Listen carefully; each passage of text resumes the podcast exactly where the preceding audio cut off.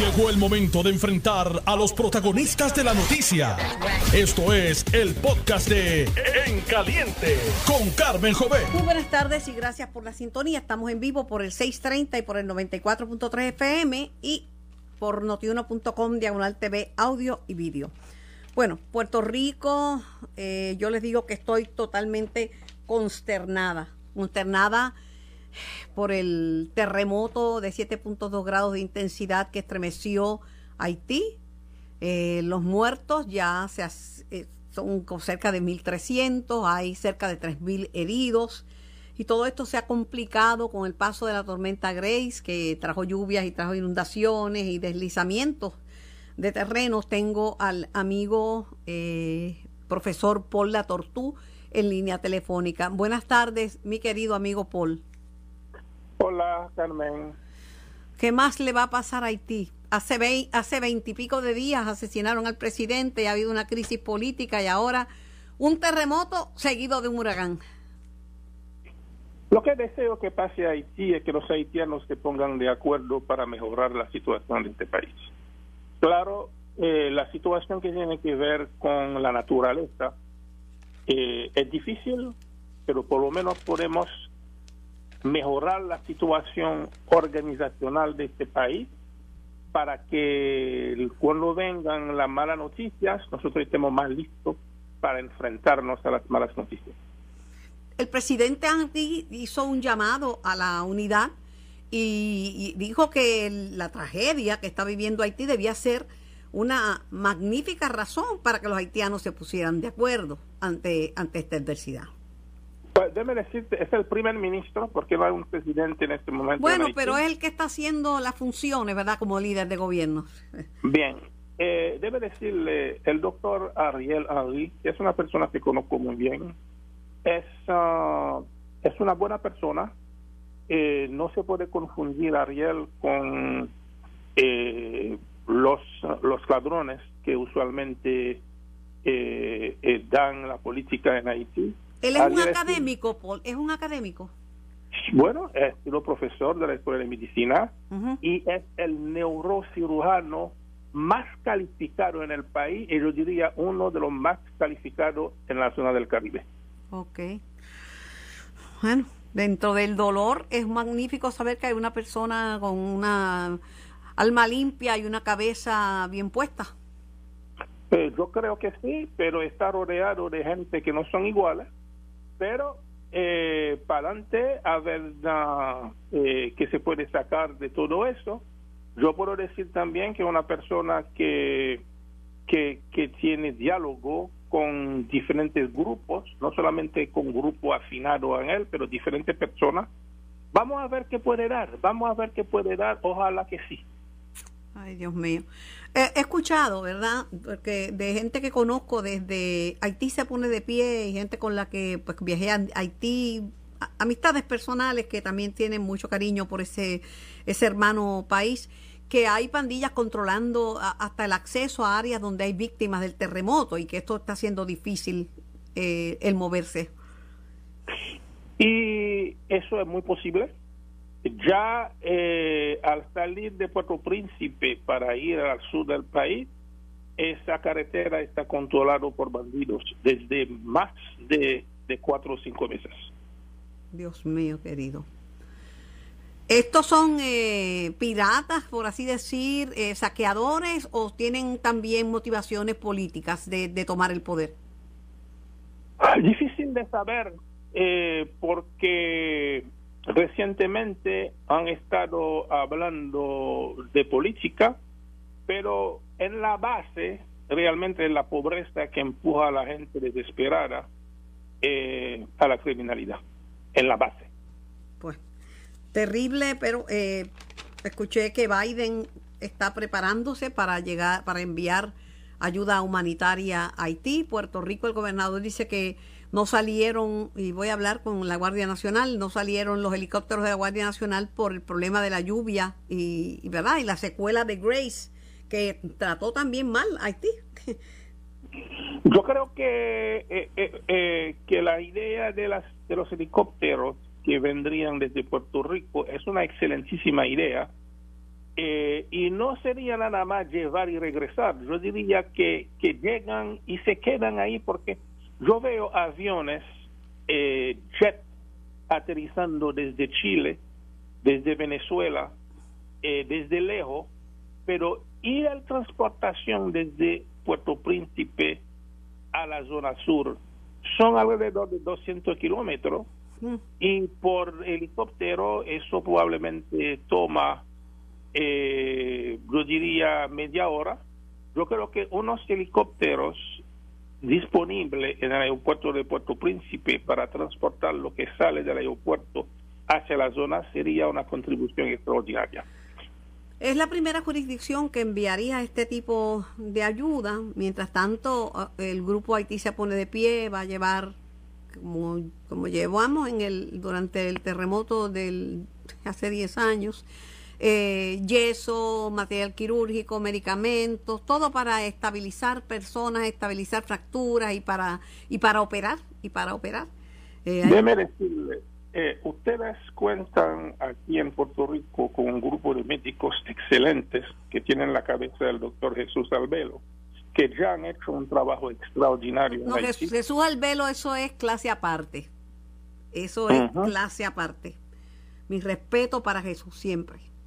Ok, y entonces si, eh, eh, ah, Puerto Rico, eh, con, junto con ese grupo y otros grupos, se ponen de acuerdo para una, una ayuda en la cosa médica, en un momento cuando el primer ministro es un médico, yo creo que eso puede crear una situación de entendimiento muy claro.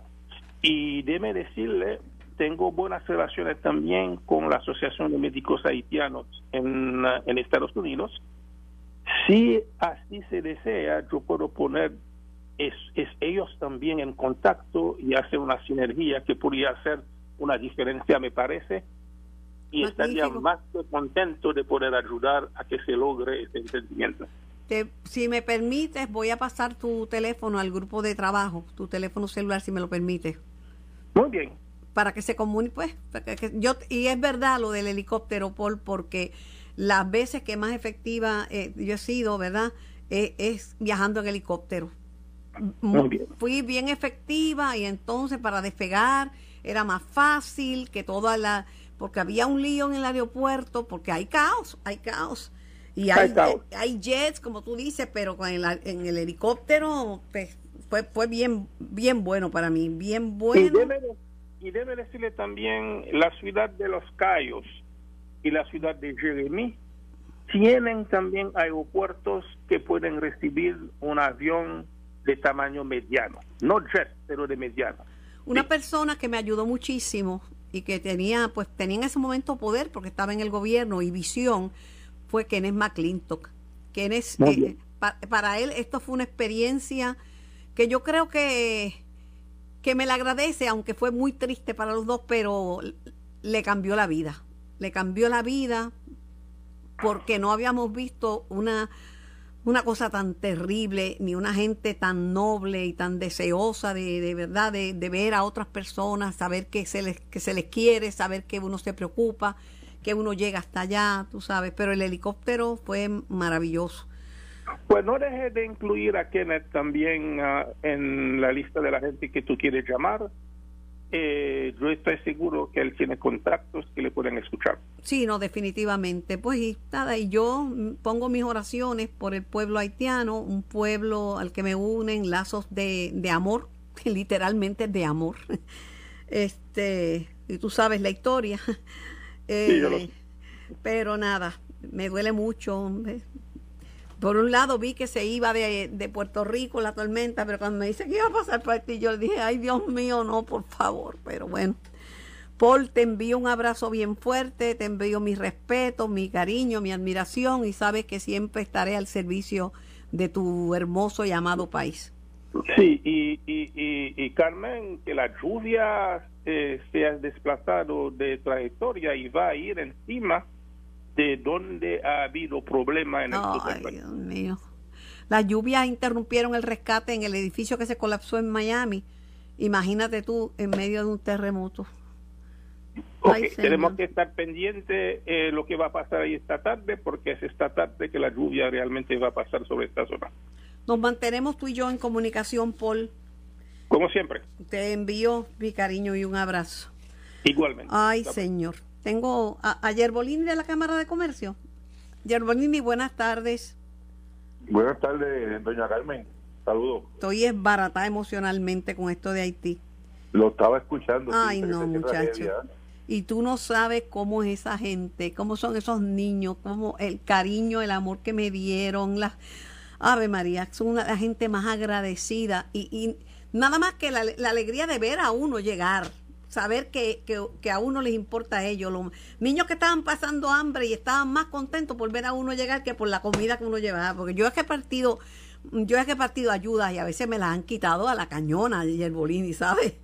Pero allí, sí, no, imagino, eh, no, este digo, en medio Terrible. de, yo digo que a veces, em, y esto es una crítica, autocrítica, porque nos toca a los periodistas, que a veces una noticia es primera plana un montón de tiempo y después desaparece del panorama y ya nadie la menciona.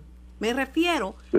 al paro de los camioneros. Me refiero a Haití también, porque Haití la gente miró para Haití cuando el terremoto después cambió la vista y miró para otro lado. Bueno, y cuando mataron al presidente también, este, miramos para allá y después seguimos sí, sí, sí, es un país, cosas. Y ahí es un país, tiene tan... una inestabilidad política Mira, brutal y está cerquita de Puerto Rico, ¿sabes? No mi amor, mi amor, está pegadito y no únicamente eso. Si la gente supiera que aunque el idioma es distinto, hay tantas cosas que nos unen.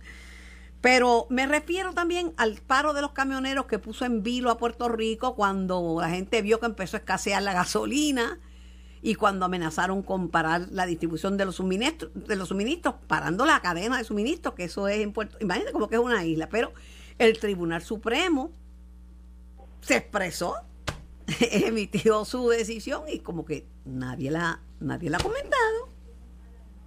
Bueno, lo que pasa es lo siguiente, Carmen, eh, esa decisión se refiere al reglamento eh, que es la base de la controversia, el reglamento ese. Sí, pero ese es el reglamento provisional.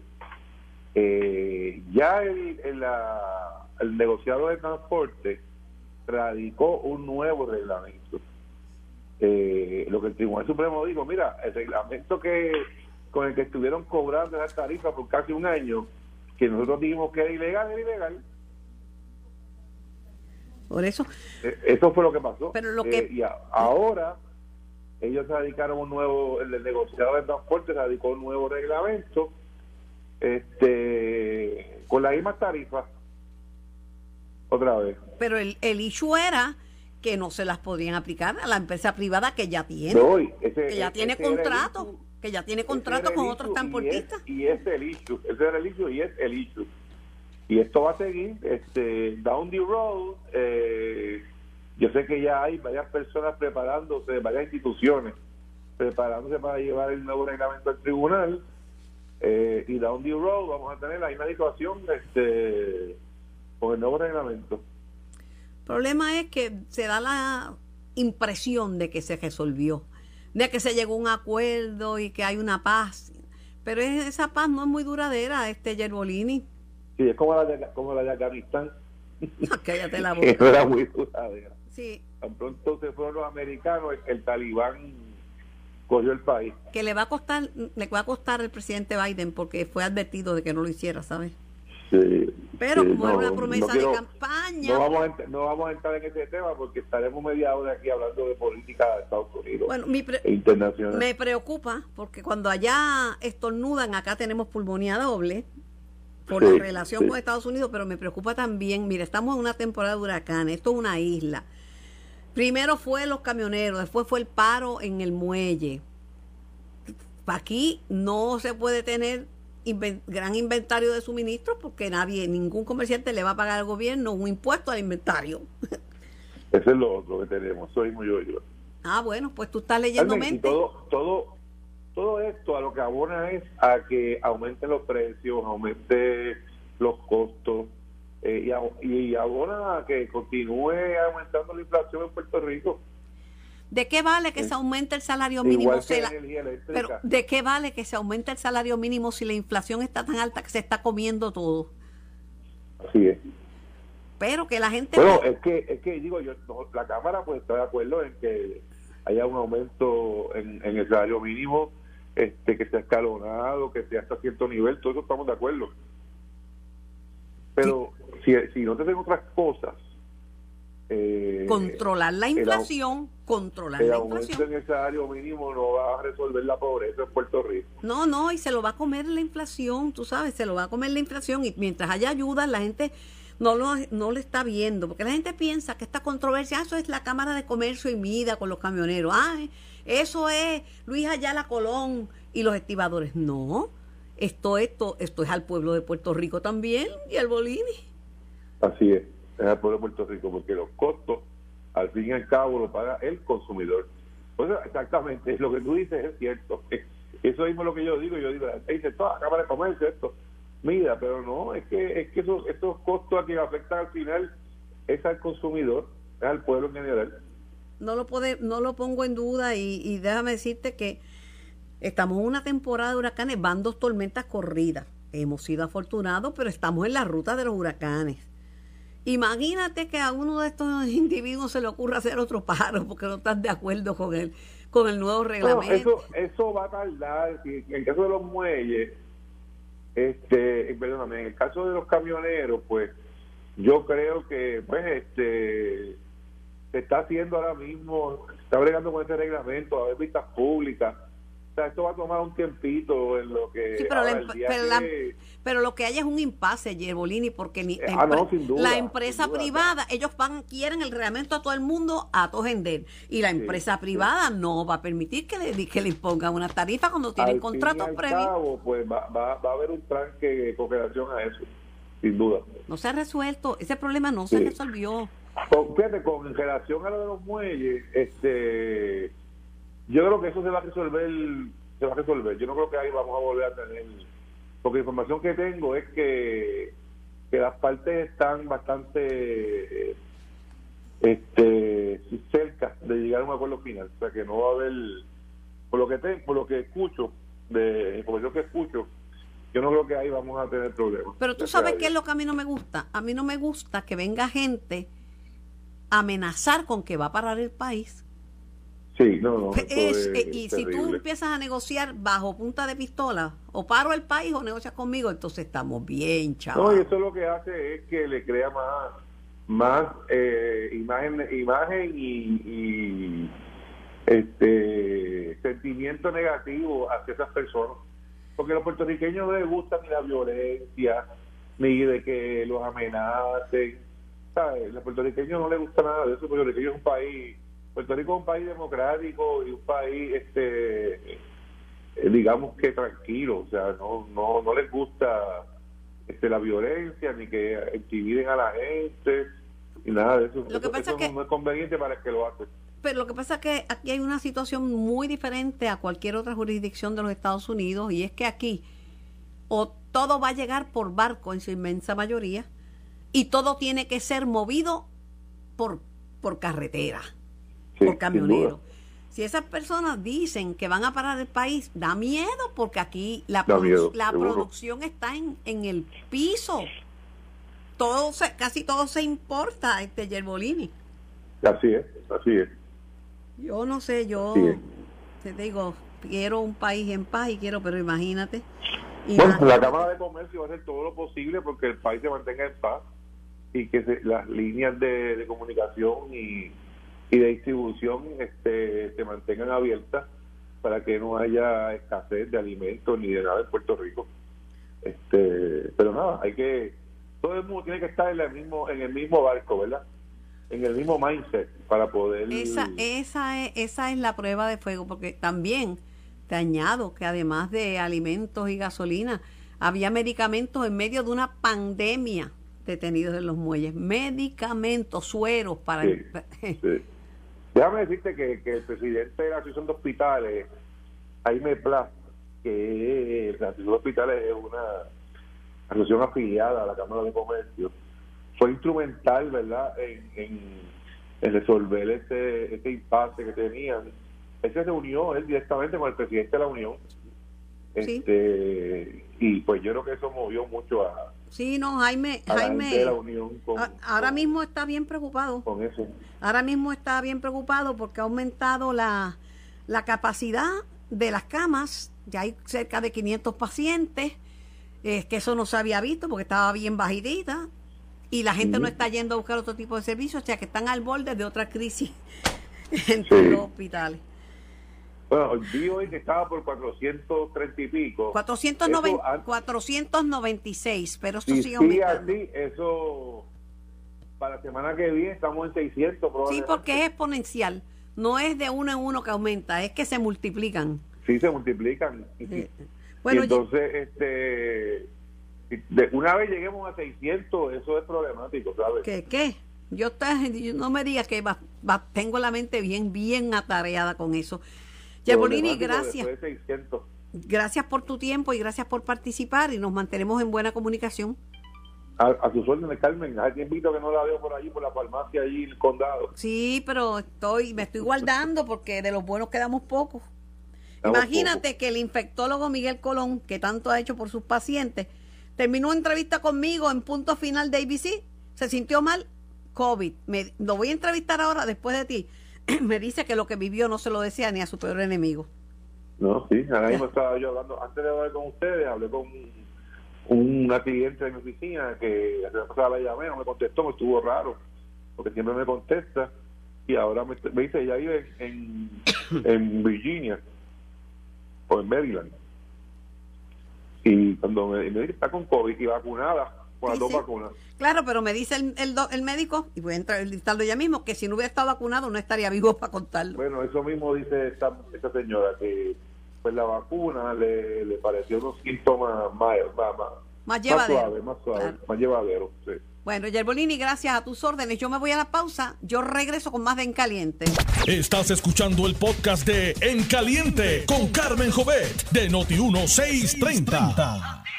Buenas tardes, Carmen, y buenas tardes a todo el pueblo de Puerto Rico. Acabo de conversar con el profesor Paul Latortú, eh, que ha vivido toda su vida aquí, ha enseñado aquí, pero su hermano fue primer ministro de Haití y él está a la disposición.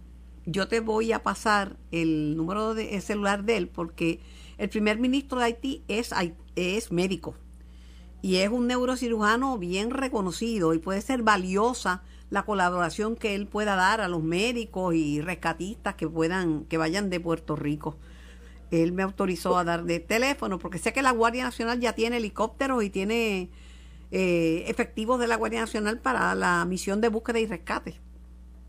Eh, estamos y agradecidos, eh, ciertamente toda esa información es muy relevante, importante para nosotros y en efecto, eh, Carmen, eh, ya en la noche de ayer eh, recibimos la- las órdenes eh, verbales del secretario de Defensa de Estados Unidos de la movilización de efectivos de la Guardia Nacional eh, como parte de la misión de recuperación de emergencia eh, en el pueblo hermano de Haití. Eh, se estima ya confirmado sobre 1.300 muertes en Haití, sobre 5.700 heridos. Así Estaban que, en 3.000. Estos números están aumentando, pero vertiginosamente, pero vertiginosamente.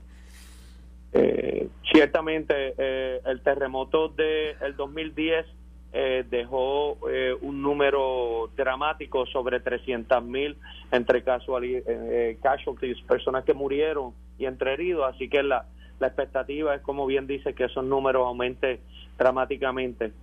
Esta brigada de búsqueda y rescate de la Guardia Nacional es la primera de jurisdicción de Estados Unidos en ir a Haití. En llegar, sí, eh, hay varios movimientos que se están dando. Eh, inicialmente, eh, en las próximas 24 horas, deben de estar llegando a Haití 12 helicópteros. Eh, de esos 12 helicópteros, tres son de la Guardia Nacional de Puerto Rico. Uno de ellos está equipado con todo lo, lo que se necesita para hacer búsqueda y rescate. El otro helicóptero nuestro es una ambulancia aérea con todo el personal quirúrgico y, médico que eso conlleva. Y el otro es un eh, helicóptero que tiene la capacidad de cámaras, eh, tomas de video, porque Estados Unidos pues quiere hacer un reconocimiento visual de todas las áreas afectadas, máxime que ahora también van a recibir el impacto de la tormenta tropical Grace, así que eso es parte del trabajo que vamos a estar llevando a cabo para entonces Estados Unidos poder definir toda la ayuda que estaría brindando a la República de Haití. Me dice el profesor Latortú que es una excelentísima idea que vayan en helicóptero porque la transportación terrestre está muy difícil y hay áreas que toma, son 200 kilómetros, o sea, te va a tomar de, bueno, por carretera una eternidad, pero en helicóptero puedes llegar en media hora. Y son áreas que están bien devastadas, por eso el, la transportación en helicóptero en casos como este es esencial. Las veces cuando el terremoto, que yo estuve, ¿verdad?, pendiente de las cosas de Haití, era en helicóptero. Y por eso también es que parte de esos 12 helicópteros son unos unidades de eh, Marines que están estacionados en Sotocano, Honduras. Eh, eh, estamos llevando helicópteros de estos más grandes que, que vimos tras el paso del huracán María, que es el Chinook, que es el, típico helicóptero del Marine One que utiliza el presidente, donde te da una mayor capacidad de, llevar personal como también de, de equipo. Hemos estado en conversación con el doctor Jerry Chandler, Gary Chandler es el director de lo que se conoce como el Civil uh, Protection Directive. Es el equivalente a, la organización que dirige en Puerto Rico el manejo de emergencia, Nino Correa. Él ha identificado tres eh, necesidades inmediatas. Una, búsqueda y rescate. La segunda es todo eh, equipo médico que se necesita para, para traumatología, eh, que es la necesidad inmediata. Y ha solicitado a Estados Unidos también ese esos vuelos de reconocimiento de daños porque ellos no tienen esa capacidad. Poder identificar la magnitud de los daños es crucial para poder identificar cuáles son las necesidades que, hay que llevar a Haití. Un tema que puede hablar con, la tortuga es que hay una, una, importante asociación de médicos haitianos en Estados Unidos que hay que contactarlo, él tiene cómo contactarlo, eso ellos pueden ser fundamental porque como dominan el idioma, el francés y el creol, pues obviamente eh, la comunicación es más eh, eh, excelente y quieren ayudar a su país. Y como el primer ministro, Paul, es amigo, Paul La Tortuga es amigo de Ariel Henry, el, el, primer, el doctor Ariel Henry, que es el primer ministro en estos momentos.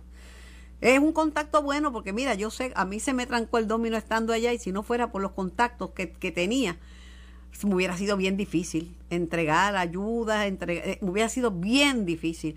Eh, porque hay también pandillas controlando el acceso a través de carreteras.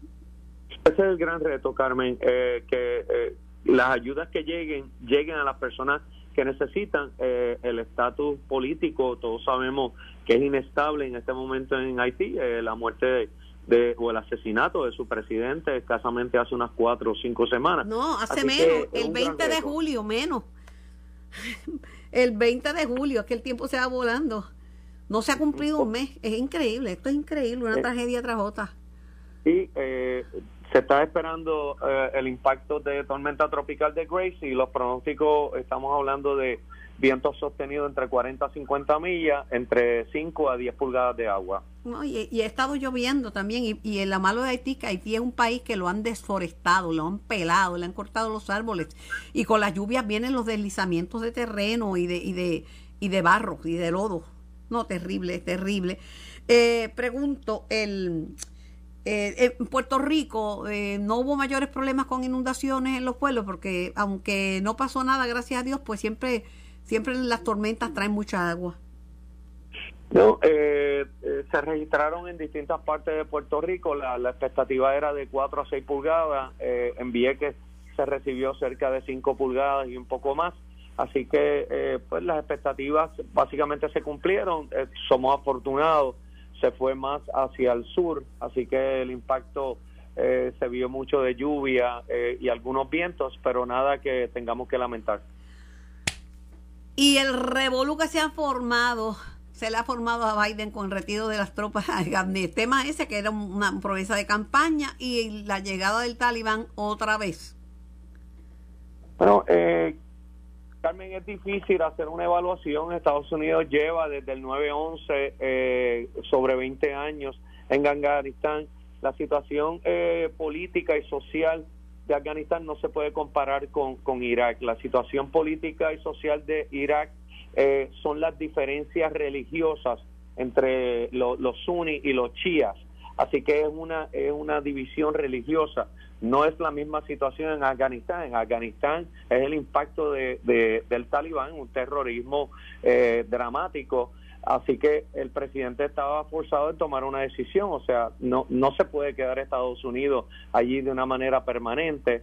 Eh, y la salida siempre es difícil. Cuando uno empieza a reducir eh, el perímetro de las bases, y en Afganistán teníamos cuatro bases principales, norte, sur, este oeste, cuando empiezas a reducir esa, eh, esa footprint, la cantidad de efectivos siempre es un gran reto, así que una decisión difícil que el presidente pues obviamente asume la responsabilidad, pero se ha complicado totalmente la situación en Afganistán, eh, vemos los visuales eh, de, personas de Afganistán tratando de, agarrar los neumáticos de aviones americanos saliendo del aeropuerto allá eh, en Kabul. Y, y, vemos la, la, infinidad de autos tratando de, salir y del, del, país de Afganistán porque no, no van a poder bregar con, con la relación política que va a establecer el talibán allí.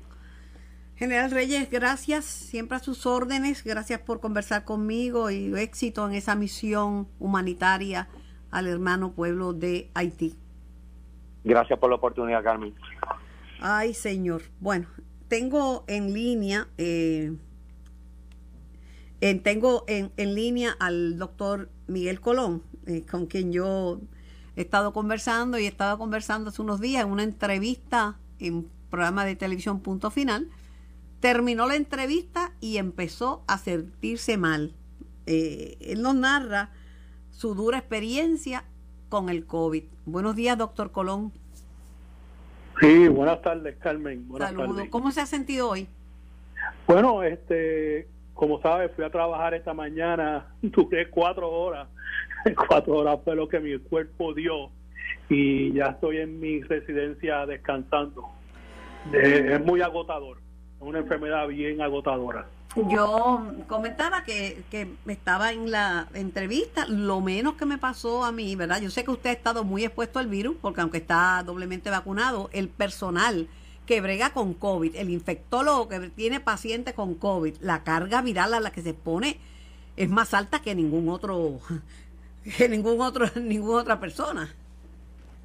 Sí, no hay duda que cuando uno está en la habitación de un paciente con COVID, ¿sabes? Todo ese aire en esa habitación, aunque eso se supone que lo eche hacia afuera, hacia el medio ambiente, el virus está en toda esa habitación en todo momento porque cada vez que el paciente tose o estornuda, eh, la gran cantidad de virus que, que, sale por su boca y se permea en el aire. Nosotros estamos teóricamente protegidos con todo el equipo de protección personal, pero está bregando con un enemigo invisible Así que verdaderamente siempre es peligroso cuando nosotros entramos a las habitaciones de pacientes con COVID.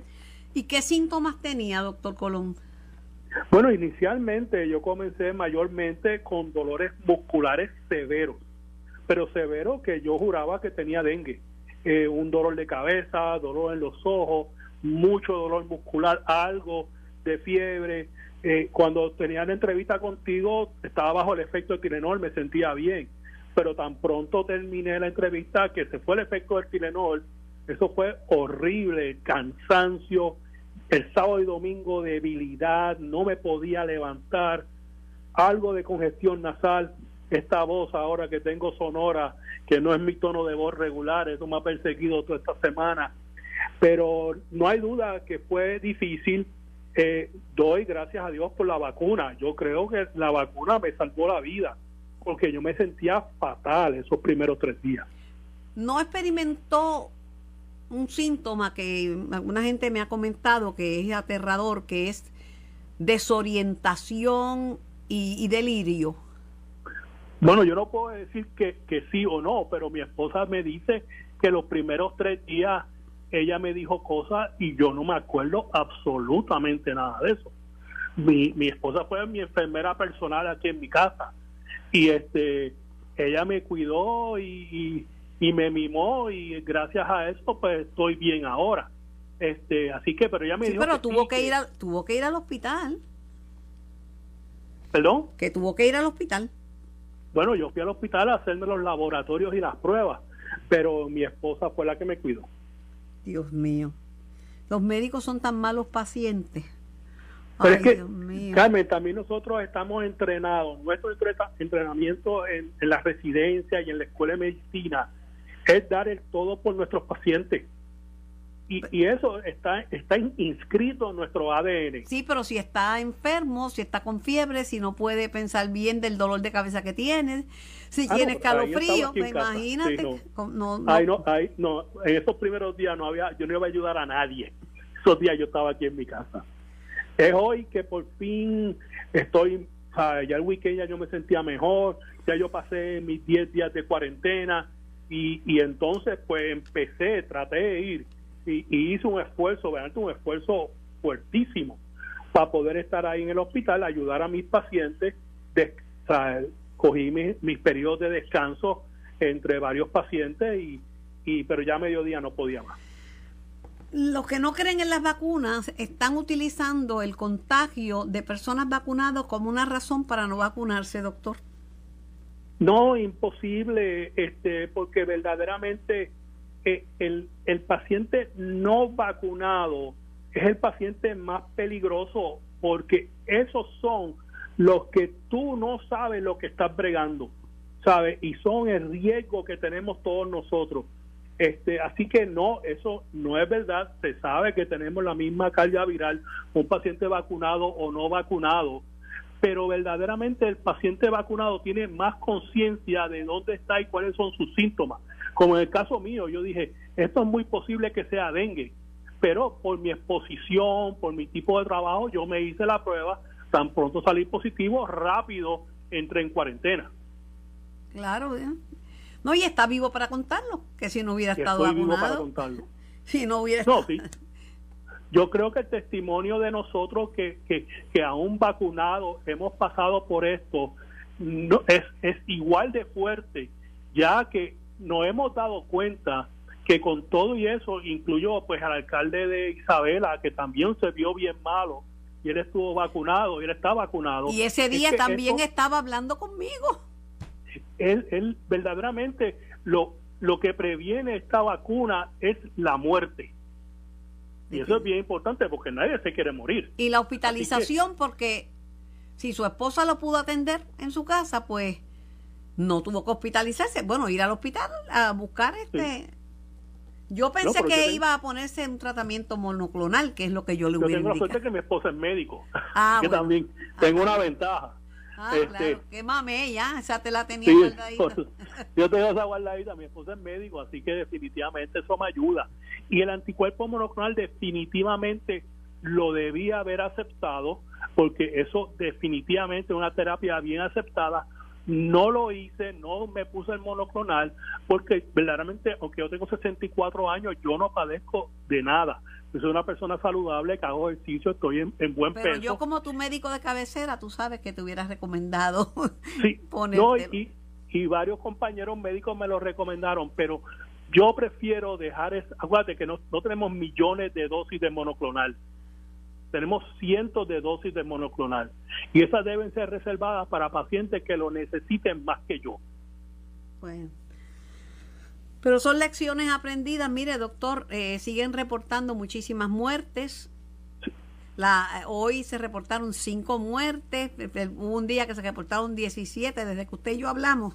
Y en, la- Sí. en las hospitalizaciones siguen, pero pero subiendo, pero pero subiendo de, de, de verdad. De hecho, Y lo más triste son los casos pediátricos, que eso no lo veíamos con la cepa de Wuhan. sí, ¿sabe? sí, sí. Delta es un monstruo aparte. Y, y mi recomendación es, por favor a la gente, ustedes no quieren pasar por esto. Y ustedes no quieren que sus hijos pasen por esto. Ustedes no quieren que sus padres y sus abuelos pasen por esto. Por favor, vacúnense. Bueno, doctor, qué bueno que por lo menos podemos conversar y, y espero que pronto esté totalmente restablecido. Gracias por conversar conmigo. Gracias, Carmen. Me Que alegro. tengas bonita tarde. Y usted también, me alegro que esté bien. El infectólogo, doctor Miguel Colón.